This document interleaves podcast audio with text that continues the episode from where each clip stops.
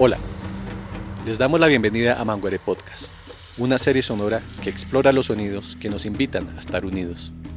Durante seis capítulos narrados por sus protagonistas, los pueblos indígenas amazónicos cuentan por primera vez cómo hace un siglo lograron resistir al genocidio cauchero y hoy en día transformar su dolor en fortalecimiento cultural. Gracias por escuchar.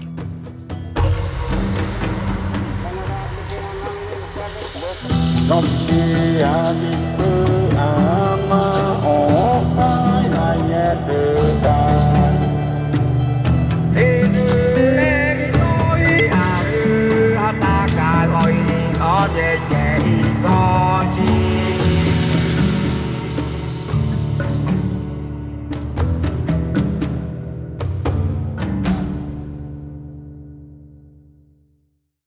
Este es el capítulo 1. Suena el manguaré. Desde épocas lejanas, los sabedores indígenas han hecho sonar los manguarés. Son una especie de tambores fabricados con grandes troncos que se usan para transmitir mensajes a largas distancias. Pero para que esos manguarés hagan su trabajo se necesita de un árbol muy especial. Este árbol crece en la Amazonía y lo importante no es tanto la madera sino lo que circula en su interior.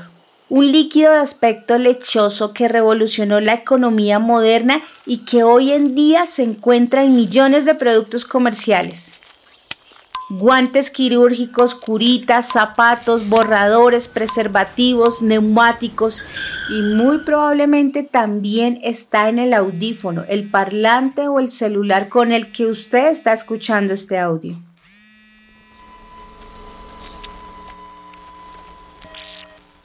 Tanto el líquido como el árbol se llaman caucho y para obtener ese líquido se debe hacer un corte superficial al tronco del árbol.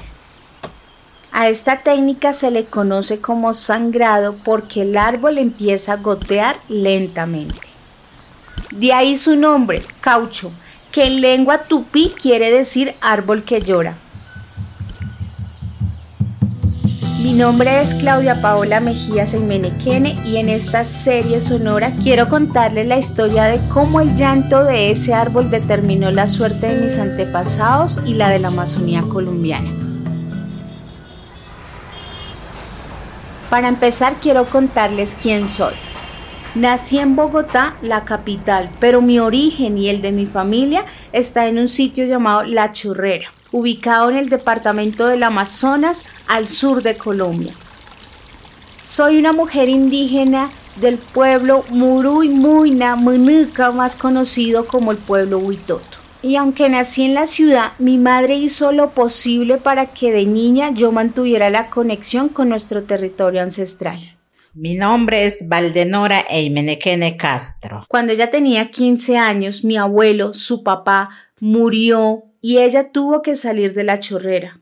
Y entonces a nosotros, a los hijos que él dejó, nos tocó buscarse la vida a la ciudad. Aunque era muy joven, le tocó hacerse cargo de su familia. Pues yo fui la primera que salí a la ciudad, pues para yo pagar educación a mis hermanitos, para ayudar a mi mamá. Y todo el tiempo yo trabajé, primero trabajé en Leticia, de Leticia salí a Bogotá. Con lo que ganaba trabajando en un vivero, se las arregló para terminar el colegio. Yo ya estaba aquí en Bogotá muchos tiempos ya estudiando nocturna, ya iba a graduarse de bachillerato. En un vacaciones me fui a Leticia, allá me quedé y allá quedé embarazada. Y vine embarazada ya de cuatro meses y medio. Y acá nació usted. En Bogotá viví mi infancia. Fui al colegio y hasta logré el sueño de mi madre, convertirme en profesional. ¿Mucho? ¿Hasta dónde? Hasta el infinito y más allá de la luz. Ay, caramba. Hoy en día tengo 33 años, soy politóloga de profesión y madre de dos hijos. Trabajo en un centro que tiene como misión resaltar la diversidad cultural que existe en la ciudad. Eh, pues este, este, es un compartir del valle, el valle de Sibundoy. Eh, agradeciéndole también a la tierra, al Alpamama, eh, al Baxana Mamá también, que nuestra lengua, bueno, eh, traduce madre tierra, ¿no? Lo que escuchan es justamente la celebración del Día Nacional de las Lenguas Nativas. Porque no sé si ustedes saben, pero aquí en Colombia, además del español, existen al menos 65 idiomas indígenas. Uno de ellos es el huitoto, que es mi lengua materna y suena así. Cuemameque, Claudia Mejías e Imenequene, Cue, Chorrera, Amazonas. Yo soy una de las muchas personas indígenas que vivimos en Bogotá. No sabemos cuántos somos exactamente, pero según cifras de la alcaldía hay alrededor de 37 mil paisanos en esta ciudad y venimos de todas las esquinas del país, desde la Guajira hasta el Amazonas, desde el Pacífico hasta los llanos orientales. Pero desde el año 2000 y a causa del conflicto armado han llegado más paisanos a la ciudad. Toma masiva del Parque Nacional por parte de al menos 350 indígenas en Veras, buscando ser escuchados por las autoridades distritales y nacionales. De la tarde, centenares de indígenas de diferentes comunidades anunciaron que mantendrán la concentración que desde hace varios días adelantan en el Parque Nacional de Bogotá. Muchos viven en condiciones de hacinamiento, en inquilinatos o casas compartidas hasta por 10 familias. Otros incluso han tenido que vivir en la calle. Más de 20 días que ya completan los 1.200 indígenas en el Parque Nacional. Niños enfermos por las condiciones climáticas que deben enfrentar mientras duermen debajo de unas carpas construidas con bolsas de basura.